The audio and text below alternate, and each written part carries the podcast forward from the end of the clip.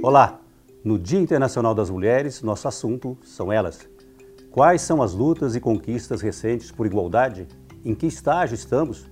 Como está a participação feminina no mercado de trabalho e em cargos de liderança? Na política, por exemplo? Bom, mas especialmente no Dia Internacional das Mulheres, quem comanda esse evento aqui é minha colega Mona Dorf. Opa, muito obrigada, João. Que delícia ter um chefe assim, não é? Mulheres precisam ser reconhecidas pelos homens. Bem, mas eu não estou aqui sozinha, não. Muitas mulheres bacanas conosco. Hoje, aqui no estúdio, está a Leila Mello, membro do Comitê Executivo do Itaú, sócia do Itaú e líder das áreas jurídica, ouvidoria, relações governamentais, comunicação corporativa, sustentabilidade e relações institucionais. Muito ocupada, portanto, então, muito obrigada por ter aceito o nosso convite, Leila. É realmente um grande prazer, privilégio ter você aqui conosco. Mona, muito obrigada pelo convite. Agradeço você, o João. Um prazer estar aqui falando para todas as mulheres. Um prazer também dividir esse painel com a Cláudia Costin, que eu admiro tanto. E acho que é um dia extremamente importante. E vamos lá, vamos falar sobre a representatividade hoje. É isso aí, então.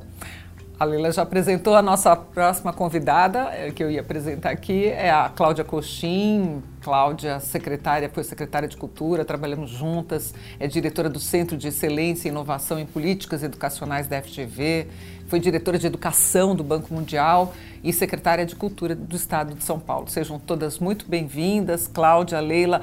Cláudia, muito obrigada também por ter aceito o nosso convite. Infelizmente você está remotamente, mas está aqui conosco. Esses são os meios tradicionais hoje, né, já tradicionais após dois anos de pandemia, com o qual a gente se comunica.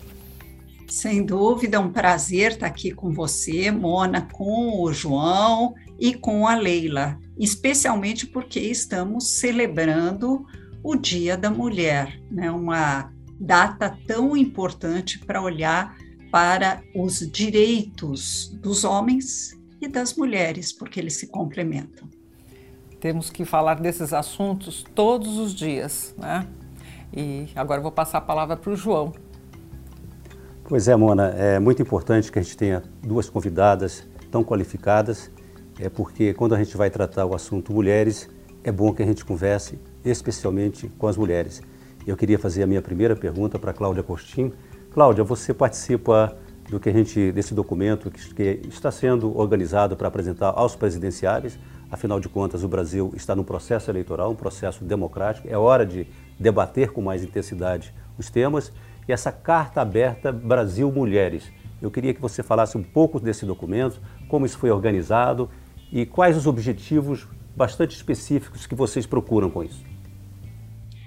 Olha, João, esse movimento Brasil Mulheres Juntas pela Democracia é um movimento bastante interessante, organizado pela Marta Suplicy, é, e que reúne mulheres de diferentes visões políticas, de diferentes áreas de atuação, mas o que une essas mulheres é justamente a, o, a democracia, como o próprio nome sugere, mas a democracia conectada aos direitos das mulheres. E são mulheres empreendedoras, são mulheres da área da saúde, da educação, como é o meu caso, uh, mulheres que vêm lutando com a questão da, dos direitos também da mulher negra, ou da mulher indígena, que também estiveram representados nesse processo. O que nós combinamos de fazer e funcionou muito bem é que cada uma de nós, éramos cerca de 35 mulheres no encontro,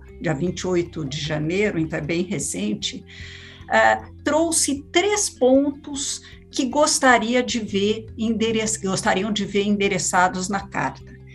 E como eu venho da área da educação, né, fui secretária de Educação do Rio de Janeiro, ah, como a, a, a, Mona falou, diretora global de Educação do Banco Mundial, comecei minha vida como professora de Educação Básica, eu lembrei de três pontos fundamentais que foram contemplados na carta.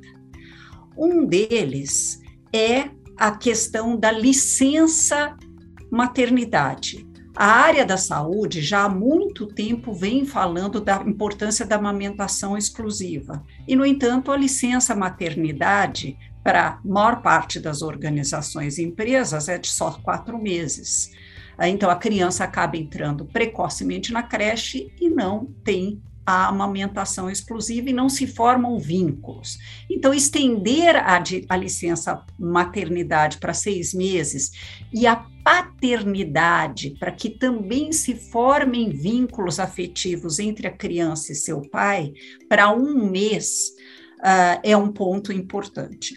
O outro ponto que nós uh, que uh, eu pude levantar é a questão da, de tornar a escola, o ambiente escolar, um ambiente acolhedor para as adolescentes, especialmente nas escolas públicas, onde isso ainda é um desafio. Então, ter uh, banheiros em ordem, com sabonete, dispensário de absorvente higiênico, porque muitas meninas, de acordo com o que eu vi em escolas pelo Brasil inteiro, muitas meninas não vão à escola no seu período, no que se configura uh, o que chamamos internacionalmente de pobreza menstrual. Então, isso é um outro ponto importante na carta. E um terceiro e último ponto que eu levantei e eu queria compartilhar com vocês tem a ver com os objetivos do desenvolvimento sustentável, o, o, o objetivo 4 uh, ah, é o relativo à educação, e ele estabelece, entre uma das metas, a 4.7, que nós vamos educar meninos e meninas uh, para uma cultura da paz e de igualdade de gêneros e prepará-los uh, para um diálogo não agressivo de respeito à diversidade e, portanto, às questões importantes das mulheres. Obrigada, Cláudia. É certamente pontos muito importantes que você tocou aqui, mas eu acredito que nessa carta deva ter também a parte política, né, da representatividade da mulher na política. E Leila, queria te colocar essa questão. É incrível que a mulher, ela decide eleição, o eleitorado é majoritariamente feminino, né, João? E ainda assim, nós temos uma muito pequena representatividade no parlamento, no Congresso, nas câmaras municipais. Como é que você vê isso? Você acha que esse documento pode ajudar a alertar os políticos ou, ou também a incentivar outras mulheres a participarem? Mona, eu acho que certamente essa carta é extremamente importante. Ela representa um, um, marco civil de gênero, efetivamente. Né? Não só de gênero, mas ela traz, como a Cláudia disse, várias questões de interseccionalidade que são tão importantes no Brasil, como a presença da mulher negra, da mulher indígena, da mulher trans. Então é extremamente importante. E a gente vê que se repete na política a mesma coisa que se repete também na iniciativa privada. Né? Muitas vezes a mulher ela tem uma representatividade grande, mas não nos lugares de poder. Então, por exemplo, no, no serviço federal, né, as servidoras federais, hoje elas são maioria no Brasil, mas elas ganham é, cerca de 25% menos do que os homens. Também na iniciativa privada, é, nós vemos um número importante de mulheres dentro das organizações, mas quando você olha para os locais de liderança, né, para esses locais de poder em que se tomam decisões, a participação feminina ela vai decrescendo, e isso em todas as indústrias. Então, acho que nesse sentido, a carta ajuda muito a colocar luz em questões muito importantes, né, que a mulher ainda sofre, como a dupla jornada, a tripla jornada, muitas vezes, a questão da não remuneração né, pela, pela mulher cuidadora, pela questão é, da mulher que cuida dos seus parentes, dos seus filhos, a questão da necessidade de creches. Então, coloca a luz em questões muito importantes, como a necessidade de realmente diversidade e de dar local de poder, empoderamento para as mulheres é, que existem no Brasil. Pois é, mano, eu queria trazer outro tema aqui, aliás, para as duas, mas eu já coloco aqui para a Leila, que está próxima a mim aqui, é a questão da diversidade. Diversidade sobre os vários aspectos, mas, por exemplo, a diversidade de gênero. E a gente sabe que você tem uma ação importante no Banco Itaú em relação a isso, aqui na Febraban também. Eu queria que você falasse um pouco e depois deixar a palavra aberta para a Cláudia também comentar sobre essa questão da diversidade. Quais as ações mais efetivas, quais os desafios, qual a importância que vocês atribuem a esta questão? Olha, João, é, o que eu sinto é que nos últimos anos, é, não só o mercado financeiro, todas as indústrias têm se preocupado muito mais com a questão da diversidade. Não só a diversidade de gênero, mas a diversidade de maneira geral, né? Como eu estava dizendo, a diversidade racial num país em que a maioria é negra. Aliás, se a gente pudesse representar o Brasil, né? O Brasil seria uma mulher negra. É, então, eu acho que as empresas têm se preocupado muito né, em, em, ações afirmativas. O mercado financeiro, da mesma forma, a gente vê evoluções ao longo dos anos, é, evoluções ainda é, não tão grandes, mas a gente tem caminhado. O que eu acho que é importante é que a gente tem tomado realmente ações mais afirmativas, ações que digam para a sociedade a importância da representatividade é, dessas minorias, dessas, dessa representatividade da sociedade também no mercado financeiro.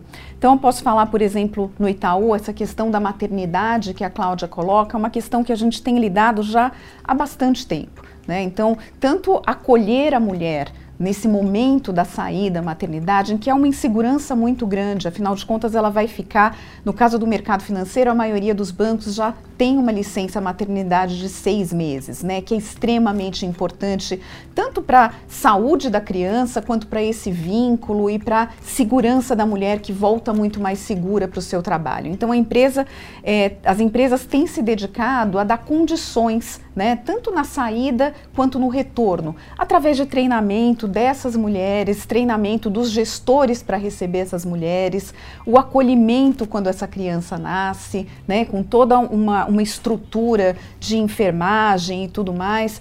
Nos últimos anos, a gente tem colocado as mulheres numa situação de gestão, né, em que ela não precisa ser avaliada especificamente pelo tempo que ela trabalhou, mas pelo histórico que ela apresentou né, ao longo de toda a sua carreira.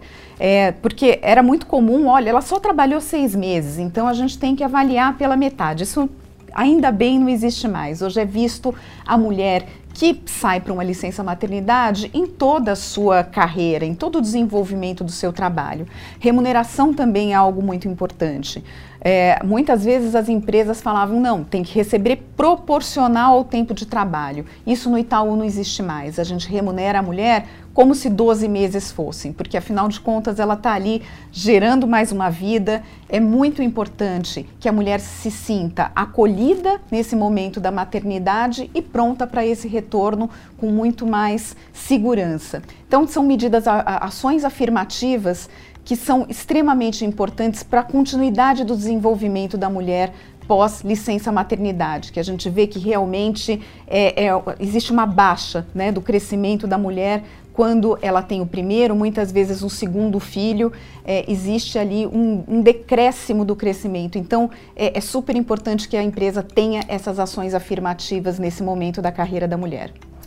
No debate dessas questões, né, Mona, às vezes a gente fala de políticas ativas para é, reduzir essas desigualdades e às vezes fica meio subliminarmente como se fosse quase que uma concessão, quando na verdade deve ser um reconhecimento de um problema estrutural e que deve ser tratado estruturalmente para haver essa mudança estrutural. Eu acho que talvez a, a Cláudia poderia comentar alguma coisa para a gente sobre essa questão da diversidade, né? Com certeza, João. Políticas afirmativas, elas devem ser construídas sempre que existe uma desigualdade estrutural. Uh, e não quer dizer necessariamente, como muitas vezes as pessoas associam, cotas. Quer dizer, pode querer dizer cotas, mas tem que significar mais do que cotas, tem que significar ações que a gente faz para diminuir as diferenças. Isso fica muito claro na questão da população negra, uh, então, sim, cotas, mas também apoios para que consigam ter sucesso, por exemplo, no acesso às universidades ou até nas empresas. Uh, e na questão das mulheres, há uma, um problema que dificulta o desempenho e que Leila colocou uh, com clareza, que é a questão do cuidado. Por que, que é tão importante para as mulheres que exista licença para homens, para os pais? Porque hoje é visto, o cuidado é visto como uma atribuição exclusivamente feminina, como se o pai não tivesse nenhum papel no cuidado dos filhos. E tem. E, no, e mais do que isso, como diz a Simone de Beauvoir, o homem que não vive essas questões tem perdas. E os homens também perdem ao não poder estabelecer um vínculo com seu filho. Então, a, a, licença paternidade também é, nesse sentido, uma política afirmativa, e eu acho isso muito importante. Mas você perguntou inicialmente, João, uh, sobre a, a questão da mulher na política. Eu sou Uh, mentora não só de secretários estaduais e municipais de educação, mas também de jovens políticos de partidos diferentes Uh, e algumas delas são mulheres, num esforço para aumentar o número de mulheres jovens, uh, especialmente no Congresso. Mas é bom dizer uh, que os partidos políticos apresentaram menos da metade de pré-candidatas para os governos estaduais mulheres. Né? Então, é, é difícil, pela minha conversa com as jovens que querem ou que são políticas uh, poderem ser respeitadas, inclusive pelos seus colegas. Não preciso falar de uma jovem vereadora que teve a sua fala cortada, apesar de estar no seu direito e na sua vez de falar e não estava falando nada inadequado para o momento, ou mesmo deputadas que, quando vão entrar no, uh, lá no Congresso, lá em Brasília, na é, perguntam, ah, mas você esse, esse símbolo você pegou de quem? Ah, você é casada, o seu marido deixa você participar. São uma série de frases intimidadoras que muitas dessas políticas ouvem. Não é a maioria da população, evidentemente, mas o fato de que sejam poucas e que as cotas tenham dificuldades de, de se viabilizar uh, é um sintoma de que há algo de errado, porque, como a Leila disse, nós somos mais da metade da, da, da população brasileira. Uh, não há por que não haver. Em todos os ramos de atividade, uh, homens e mulheres e com iguais chances de sucesso. Uhum. Eu queria colocar uma pergunta tanto para a Cláudia quanto para a Leila. A gente falou aqui um pouquinho rapidamente com a Leila do mundo corporativo e Cláudia frequentou bastante esse mundo também. E, e, a gente vê pouca representatividade nos conselhos, né? O relatório do IBGE de, de estatísticas divulgado recentemente, ele mostra que as mulheres ocupam 37,4% dos cargos gerenciais e recebem 77% do rendimento dos homens apenas. Então, qual é a receita né, para uma participação feminina maior nos conselhos de empresas, em postos de alto escalão corporativos? Eu gostaria que a Cláudia começasse eh, respondendo e depois saber da, da Leila em que estágio nós estamos nesse processo. Olha, eu sou do conselho de duas empresas, né? Eu, eu sou da, da Telefônica Vivo, do conselho de administração da Telefônica Vivo. Sou também de vários conselhos de organizações não governamentais, muitas vezes pro bono, mas sou também do conselho da, de uma empresa que produz livros didáticos, muito tradicional, chamada FTD. Uh, ah, e o que eu observo nas discussões que nós temos, Leila deve acompanhar isso, imagino, no IBGC, uh, no Instituto Brasileiro de Governança Corporativa, é que há hoje, dentro da visão de ESG, dentro da visão das empresas, cada vez mais a valorização da diversidade. Né? Não só de ter mais mulheres no conselho, como de ter mais equidade étnico-racial, que é fundamental. Como bem disse a Leila, uh, o Brasil, se fosse uma pessoa, seria uma mulher negra. Uhum. Em que estágio a gente está, Leila, desse processo assim de mundo corporativo, mulher em conselhos, em alto escalão? Como é que você vê essa questão? Olha, Mona, eu gostaria muito de dizer que a gente está avançado, mas eu acho que é, existe sim uma é, tomada de consciência das empresas. Do mercado financeiro posso incluir também, mas da, das empresas de uma maneira geral. É, hoje a gente vê uma preocupação de CEOs, de é, controladores dessas empresas em ter essas questões é, dentro das suas empresas, questões ESG, como a, como a Cláudia colocou. E por que, que isso é importante? É não só porque é o certo a se fazer e porque traz representatividade e uma questão de oportunidade e equidade para as pessoas que têm a capacidade e a competência para estarem lá, mas principalmente porque as empresas precisam refletir. Né, para conseguir é, manter seus clientes, captar mais clientes, eles precisam refletir o que a sociedade demonstra ser.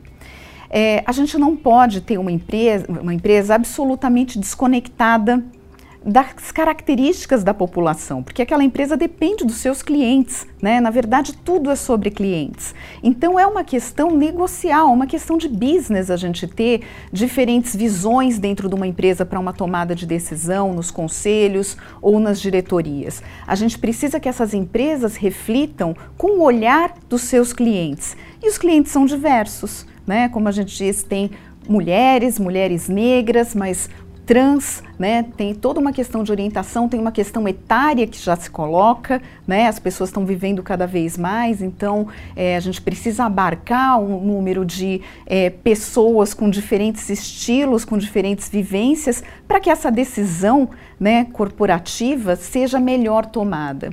É, no Itaú, a gente tem refletido muito sobre isso. E a gente agora, no mês de fevereiro, é, enfim, lançou é, internamente novos objetivos né, de crescimento, tanto de mulheres em liderança, e quando eu falo mulheres em liderança, é a partir do cargo de gerência, superintendência, diretoras e conselho, em que a gente quer entre 35% e 40% é, de todos os nossos líderes sendo mulheres até 2025, e também a, a participação étnico-racial. Então, a gente quer também ter é, um número de 27 a 30% de pessoas negras trabalhando no Itaú até 2025. É, esse número, é, em números absolutos, ele é muito importante. Nós somos 90 mil no Itaú só aqui no Brasil. Então, quando você olha esses percentuais, em termos de número de pessoas trabalhando, é realmente muito relevante.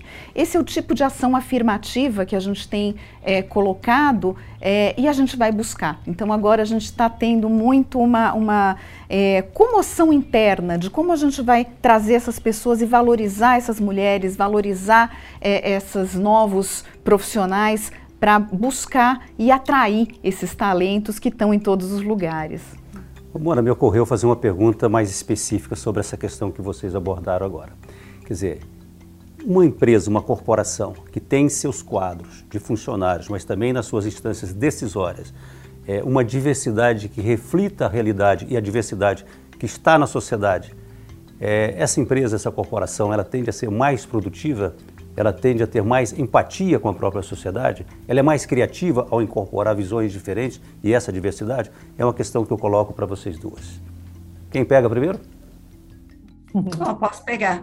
É, evidentemente que uma empresa, para além de ser mais produtiva, ela tem responsabilidades para com, com a sociedade em que ela está inserida. Eu queria começar por aí, porque eu estava pensando em algumas questões que muitas empresas fazem pelo mundo afora para ajudar a sociedade, especialmente em educação. Quando a gente pensa, por exemplo, que a maioria dos jovens do ensino médio não vai nem para a universidade e nem faz um curso técnico, né? 80% deles não fazem, a gente começa a ficar preocupado. Por outro lado, se a gente olhar para o que a Alemanha, a Áustria, a Suíça fazem em termos de do que a gente chama de uh, ensino técnico dual, em que uma parte do tempo do aluno de ensino médio ele está numa empresa aprendendo um fazer técnico e na outra em diálogo com o seu ensino médio, com o ensino médio em que esse jovem está inserido. Isso mostra uma oportunidade de nós aperfeiçoarmos a nossa lei do aprendiz, ou também chamada de lei da aprendizagem, que já existe no Brasil e que poderia, ao se aperfeiçoar, conectar um pouco mais a, a empresa com a educação, inclusive criando oportunidade de trabalho para os jovens, que é um desafio bastante grande.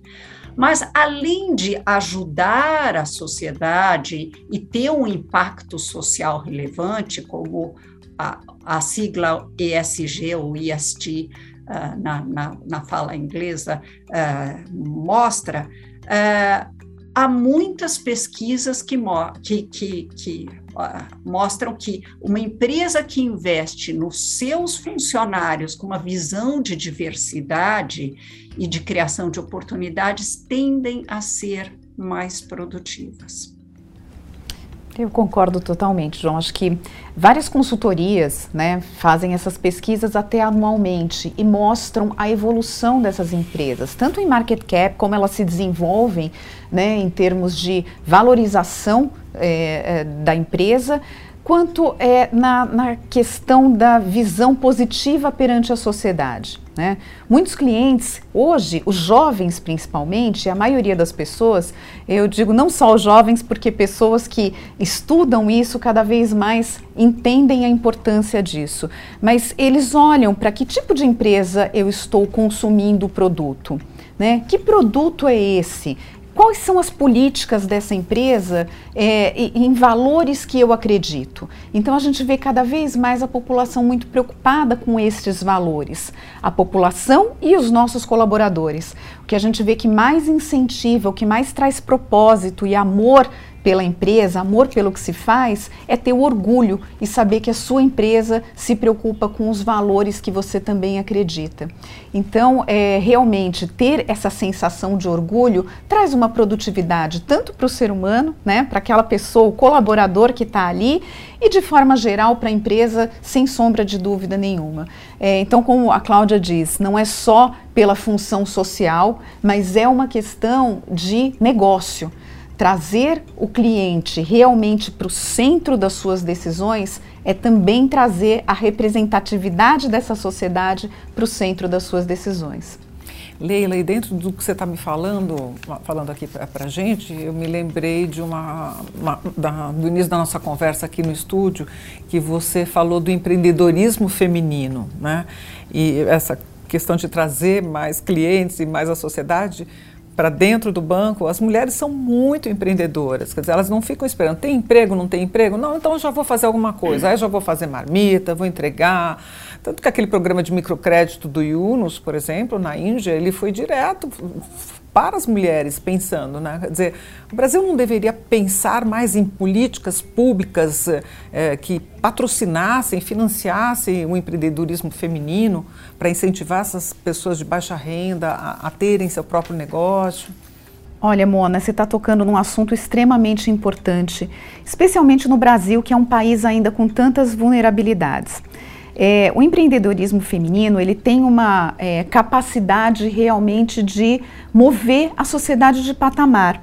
Quando a gente olha o número de empresas, principalmente micro e pequenas empresas, o número maior de empresas que se abre é de mulheres. Né? Mas, ao mesmo tempo, a, a mortalidade dessas empresas é muito maior de empresas de mulheres também. É, a mulher, não só por uma questão de realmente não ter emprego, mas ela tem outras atividades, como eu disse, a dupla, a tripla jornada. Então, ter a sua empresa traz um pouco mais de independência, de mobilidade para que a mulher consiga né, dar conta de todos esses papéis.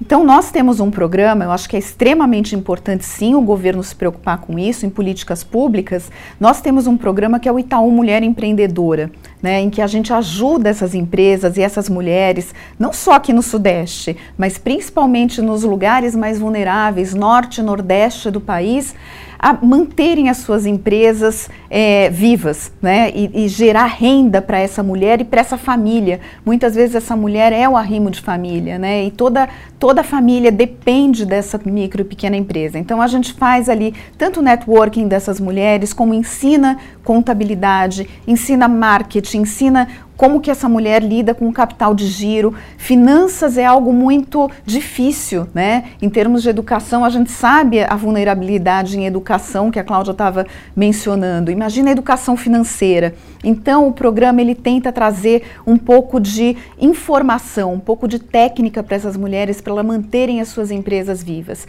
Eu acho que esse é um caminho extremamente importante para o desenvolvimento da sociedade. Claro que a gente tem que trabalhar no trabalho, né, no, no, no nível de emprego dessas mulheres, que é o que a gente estava falando até agora, mas também nessas mulheres que abrem as suas próprias empresas e tentam manter a sua família e a sociedade com o dinheiro que advém dessas empresas. É extremamente importante em países como a Índia e em países como o Brasil.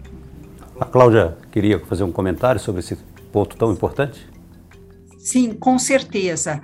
Uh, quando a Leila fala sobre educação financeira, me passou pela cabeça a questão do, do fato de que o Brasil, apesar de ter um, uma previsão de ter um currículo, que nós chamamos de Base Nacional Comum Curricular, há anos na Constituição, a Constituição de 88 previa já isso, demorou muito tempo para ter um currículo. E educação financeira está no currículo, no, na BNCC. Demorou muito tempo porque nós acreditávamos equivocadamente que ah, você deveria simplesmente dar autonomia para cada professor e que a questão da qualidade se resolveria sozinha.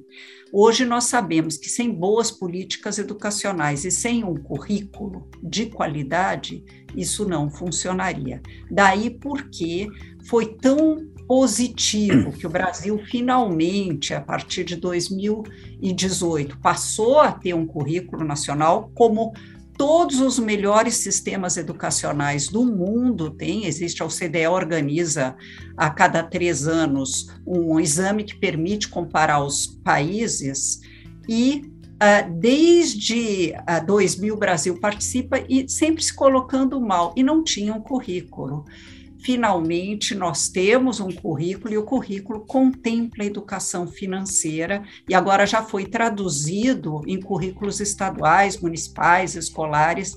Então eu espero que com isso as mulheres vão ter mais acesso a essa, mulheres e, e homens, né, a essa formação tão importante para a vida.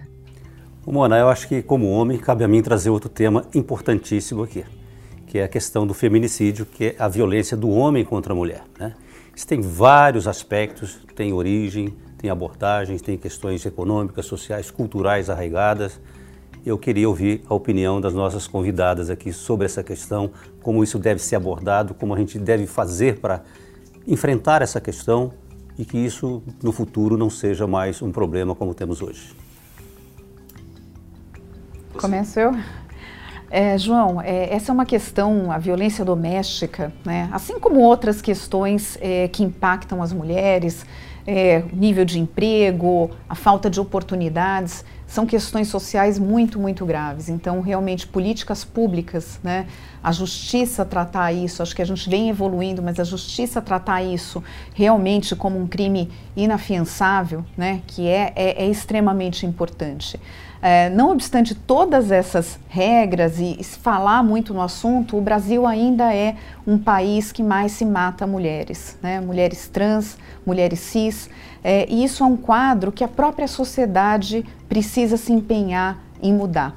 Né? Então, a, a, questão de é, marido e mulher, briga de marido e mulher, não, não, não podemos falar, não podemos se meter, isso não existe mais. Né? A mulher é, muitas vezes e fisicamente, a vulnerável da situação. Então, a sociedade precisa muitas vezes acolher a mulher e fazer com que isso diminua no Brasil. Uma sociedade realmente evoluída, ela trata das suas mazelas e das suas questões mais graves. E eu acho que essa questão da violência doméstica é uma das questões mais graves. A violência de maneira geral contra a mulher, né, a violência psicológica, a violência física é uma das questões mais graves que impede o desenvolvimento da sociedade, impede o desenvolvimento de uma parcela enorme, a maioria da sociedade. A mulher tem medo, a mulher ela tem muitas vezes é, receio de se colocar, né? E isso impacta toda a sua vida, sua vida profissional e sua vida pessoal também. Então é muito importante que isso seja um programa de política pública, de governo e um programa das empresas e de toda a sociedade. Cláudia, você trabalha com educação e a educação tem um grande papel nisso, né? De, eu sei que pela sua consultoria você é, acaba indicando políticas públicas para vários gestores aí, país afora, essa questão do feminicídio, da educação é, contra a violência doméstica, ela entra, como é que ela entra, como é que vocês abordam isso? Ela entra, ela está prevista no currículo, apesar de ter havido um protesto contra o fato de se tratar de, de equidade de gênero na, na, na Base Nacional Comum Curricular, ela está, a questão da violência contra a mulher está num processo de educação para um relacionamento não agressivo e respeitoso, não só contra em relação a mulheres, preconceito racial também é uma coisa, e violência contra uh, negros, violência contra indígenas e contra estrangeiros, uh, e em que em algumas partes do país, especialmente Roraima, onde, por exemplo, 25% do alunado em Boa Vista é de venezuelanos, né? Então, existe essa questão como uma questão importante. Mas eu queria falar que a, com a pandemia e o isolamento social que teve que ser adotado, uh, a violência à mulher se agravou muitíssimo.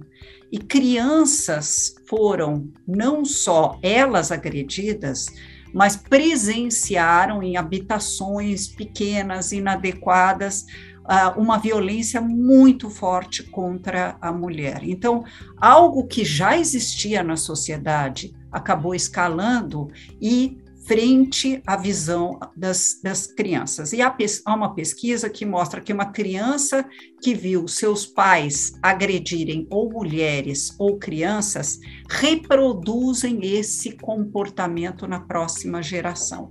Então, é fundamental educar para uma convivência pacífica, para uma resolução. Uh, não agressiva de divergências. Em tempos em que a violência uh, se uh, aparece com tanta força na sociedade, não estou falando necessariamente feminicídio ou homicídio, mas eu estou falando de violência verbal, agressão, uh, que aparece com tanta força nas redes sociais, que aparece com tanta força em brigas de torcida, é fundamental educar para um tratamento harmonioso das divergências. Nós teremos visões de mundo diferentes na sociedade, que bom, isso é pluralismo, desde que tratado com respeito, e no caso específico da mulher, é lembrar que a sociedade precisa da contribuição de homens e mulheres e ninguém é superior a ninguém. E matar uma mulher porque ela é mais frágil, porque ela é um crime, um crime horroroso e que não deveria existir mais no século XXI. Mona, eu acho que eu vou fazer uma pergunta provocativa para as duas agora, porque elas expuseram aqui temas importantíssimos, com profundidade, e mas cada uma delas tem a sua própria história. Eu acho que a sociedade também ela reflete muito e aprende muito com exemplos, cada um com a sua história, com o seu percurso. Então, vocês são mulheres que ocupam posições importantes, de grande iniciativa, é, dinâmicas. E qual é a história de cada uma? Nesse percurso de vocês, o que vocês encontraram? Que obstáculos foram determinantes? Que experiências foram relevantes para que vocês desempenhassem com tanto brilho o que vocês fazem hoje? Bom, então, se apontou para cá, eu, eu vou começar. Talvez porque eu seja mais velha. É, uh, eu eu tenho 66 anos hoje e uh, vivi um período de transição muito importante, em que a mulher começava, na, na realidade brasileira, a ocupar determinados postos, uh, e sou filha de estrangeiros. Minha mãe não tem ginásio completo, não não tinha, já faleceu, não tinha ginásio completo, mas estava convencida de que a, a mulher precisa ocupar lugares na sociedade. Ela foi uma inspiração muito forte para mim, porque ela foi da primeira geração de analistas de sistemas que a IBM formou no Brasil, a despeito dela não ter ginásio completo, ela foi autodidata. Ah, ela pegou a situação da Hungria, veio para o Brasil e, e não conseguiu ter seus estudos validados. Frente a isso, eu tive um olhar, pelo menos do lado da minha mãe, muito forte de que eu ia ter uma vida profissional importante, e isso me ajudou muitíssimo. Uh, eu comecei minha vida profissional como professora de educação básica, mas acabei indo fazer faculdade de administração pública. Não dá tempo de contar os motivos da escolha, mas foi uma, uma escolha que me, me trouxe muita esse sentido de propósito, esse de olhar para a educação como política pública. Acabei ah, me desenvolvendo e tendo filho, por outro lado, muito cedo. Eu tive ah, a minha filha mais velha, Marina, com 23 anos, o que me trouxe um, uma questão adicional na minha vida profissional, porque muitas ah, mulheres olhavam para mim se eu era e, e, podia trabalhar. Eu sempre trabalhei, eu sou workaholic há muitos anos, 10 horas por dia e tudo mais. E nos trabalhos, muitas vezes, colegas e chefes olhavam, mas como assim a sua filha é importante? Né? E, e, e não dá para hoje lidar com essa questão, porque eu tenho uma responsabilidade com a minha filha essa tensão de que você tem que mostrar que é melhor profissional, apesar de ser mãe, apesar de ser profissional, foi uma, gera, foi uma pressão muito forte na minha geração, uh, mas também me preparou para desafios importantes e para olhar com mais generosidade para as minhas colegas que tinham desafios parecidos. Uh, eu acabei virando ministra, Uh, por uma série de circunstâncias, fui ser diretora global de educação no Banco Mundial, vivi um ano na África, no, trabalhando com cooperação técnica internacional e, e, tive suporte da minha família para isso, porque eu estava separado do, do meu marido nessa nesse momento do meu primeiro marido. Então foi foi não foi exatamente simples. Por outro lado, quando a gente chega nessa idade e vê que realizou boa parte dos sonhos, uh, é muito gratificante. E, e eu aproveito isso, João, para dizer para dessa geração, que ainda não resolveu, não tem todos os seus problemas resolvidos, não, que vale a pena e que é possível, sim, ter um, um, sentido de propósito fortíssimo no trabalho e também um sentido de propósito. Acabei tendo dois filhos, uh, na, em colocar fil, uh, filhos que estejam dispostos a comprar os desafios desse mundo cada vez mais complexo. Com você agora. é muito bom ouvir a Cláudia falar. Eu tenho uma história parecida em relação à minha mãe. A minha mãe foi uma dona de casa também, é, sem educação formal. É, e ela sempre teve uma consciência, na minha casa sempre foi muito tudo em torno da educação. A gente sempre teve muita consciência que o que faria uma mudança de vida né, na nossa família, em todo o entorno, seria educação. Então, a educação sempre foi muito privilegiada na minha casa. E minha mãe tinha essa, esse sonho, talvez, né, é, de me ver é, numa posição de trabalho, né? Ela não queria ter uma filha dona de casa. Eu brinco com isso, ela fala, puxa, até gostaria de ter sido mais dona de casa. Hoje eu gosto de fazer algumas coisas em casa, mas a minha mãe estimulou muito para que eu fosse para esse mundo de trabalho. Então, ela foi realmente uma grande inspiração né, de não dependência masculina, nem do meu pai ou de um marido. E eu sempre fui muito privilegiada, João. Eu tive mulheres ao meu redor que me ajudaram muito nessa jornada. É, mulheres chefes, mulheres colegas, e é, eu só descobri o sentido da palavra sororidade muito mais é, à frente na minha carreira. Mas eu vivi a sororidade tanto com minha irmã, com minha mãe e depois com as minhas colegas de trabalho, minhas chefes, de uma maneira muito intensa. E eu tenho certeza absoluta que foi esse incentivo que me fez continuar seguindo adiante. Porque é, também na minha geração, não é tão distante assim da Cláudia, é, é, é, muito difícil, ainda é muito difícil, mas talvez nos anos 90, nos anos 2000, as coisas não estivessem tão claras é, essa questão é, da discriminação de gênero, discriminação racial, é, ela não era colocada em cima da mesa como ela é hoje. Então, é, eu vou ser franca, eu só acordei para as questões mais difíceis né, que eu vivi ao longo da minha carreira há poucos anos atrás. Eu falo, puxa, é verdade, para mim foi mais difícil. Puxa, eu tive que fazer duas vezes mais, três vezes mais.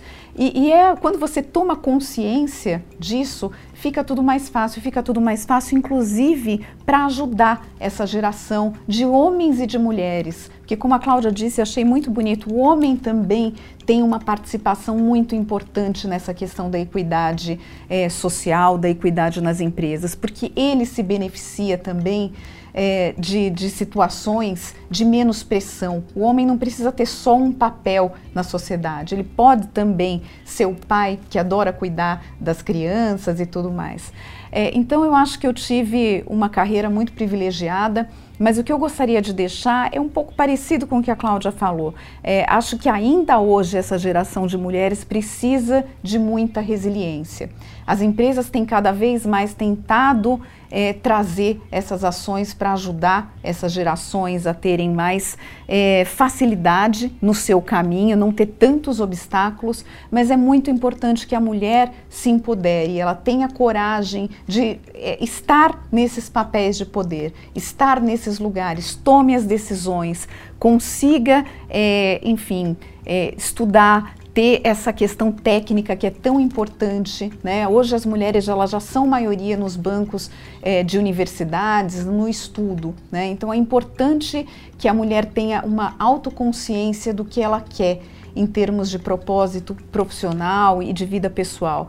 Acho que a maternidade ela é para as mulheres que querem, mas existem muitas mulheres que até não querem esse caminho da maternidade. Então, o que eu diria é encontre o que te faz feliz, né? Qual é o seu caminho de felicidade, tanto do ponto de vista pessoal quanto do ponto de vista profissional.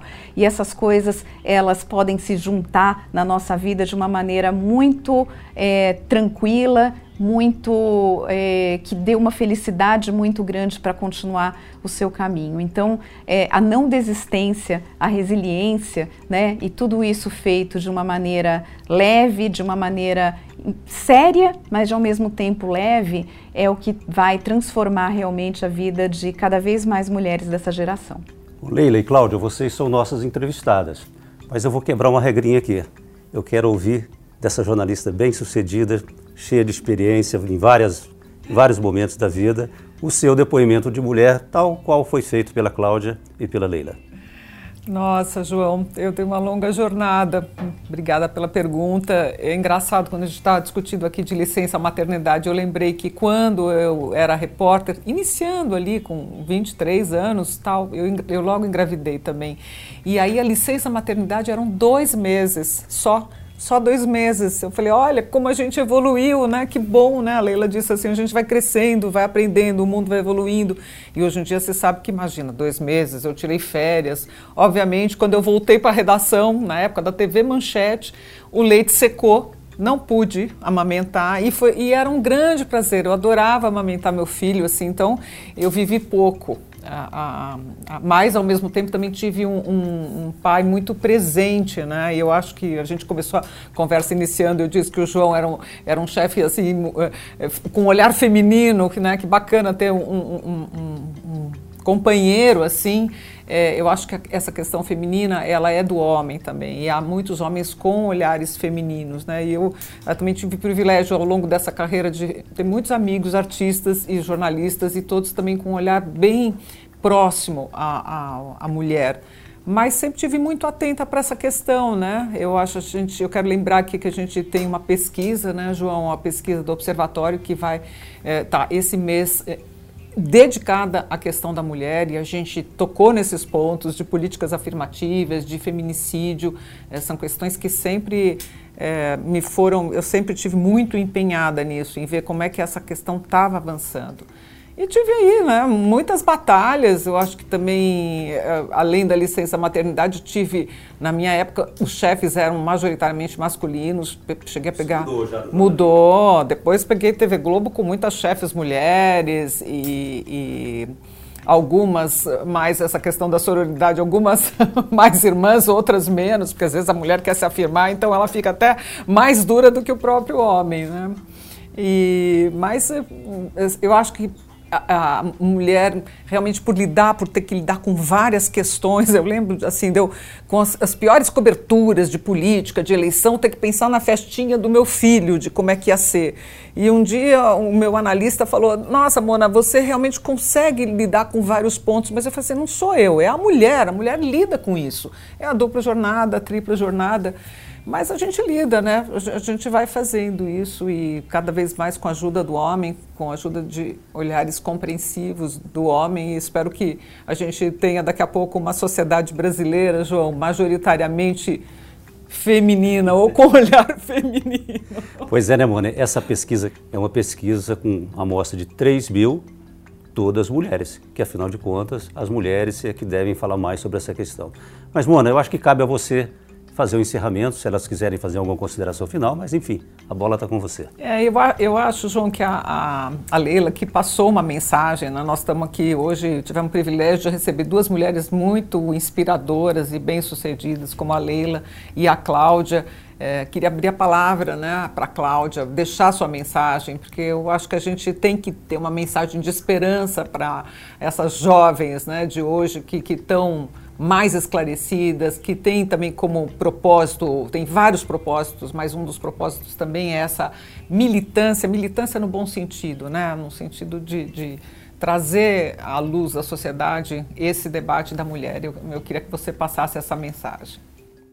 Bom, então, Mona, eu vou trazer uma mensagem que também vem da educação, que é a ideia de que você uh, fortalece a educação e o próprio desenvolvimento inclusivo do país, quando você educa as crianças para elas aprenderem desde cedo que elas são as protagonistas da sua própria vida, as empreendedoras, para pegar uma palavra que nós falamos bastante, da sua própria vida. Educar não para dependência ou para vitimização, mas educar para a autonomia, que é uma ideia que já vem desde Maria Montessori, do Dewey e do próprio Paulo Freire, para a autonomia. E só é capaz de solidariedade plena aquele que se sente inteiro. Alguém que se sente dependente dos outros não é capaz de empatia, não é capaz de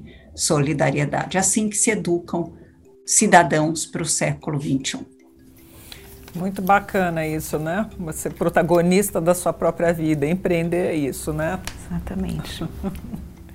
Obrigada, Leila. Ela não quer fazer as palavras finais dela, Leila? Eu acho que sim. Claro, eu acho que eu falei um pouco. Acho que para as mulheres e para os homens, João, sigam seus sonhos, lutem pelos seus sonhos, não desistam. Às vezes tem realmente obstáculos. Uh, a gente está num país com muitos obstáculos mas eu acho que o importante é resiliência, lutar sim sempre pelos seus direitos, pela emancipação, como disse a Cláudia aqui, é, e eu acho que é uma jornada que vale muito a pena. Se sentir plena, se sentir é, inteira em todos os aspectos da vida, ou inteiro, é, é o que traz a felicidade no final. Então sigam seus sonhos. Então, muito obrigado a todas. Muito obrigada. Muito obrigada, Cláudia, o João. Acho que foi muito. Nós passeamos aqui, né? por vários temas, né, João? Acho que não, não ficou faltando muita coisa aqui, não. Sempre falta, mas tudo que falamos, tudo que elas falaram foi muito, muito bom, muito, muito, muito enriquecedor.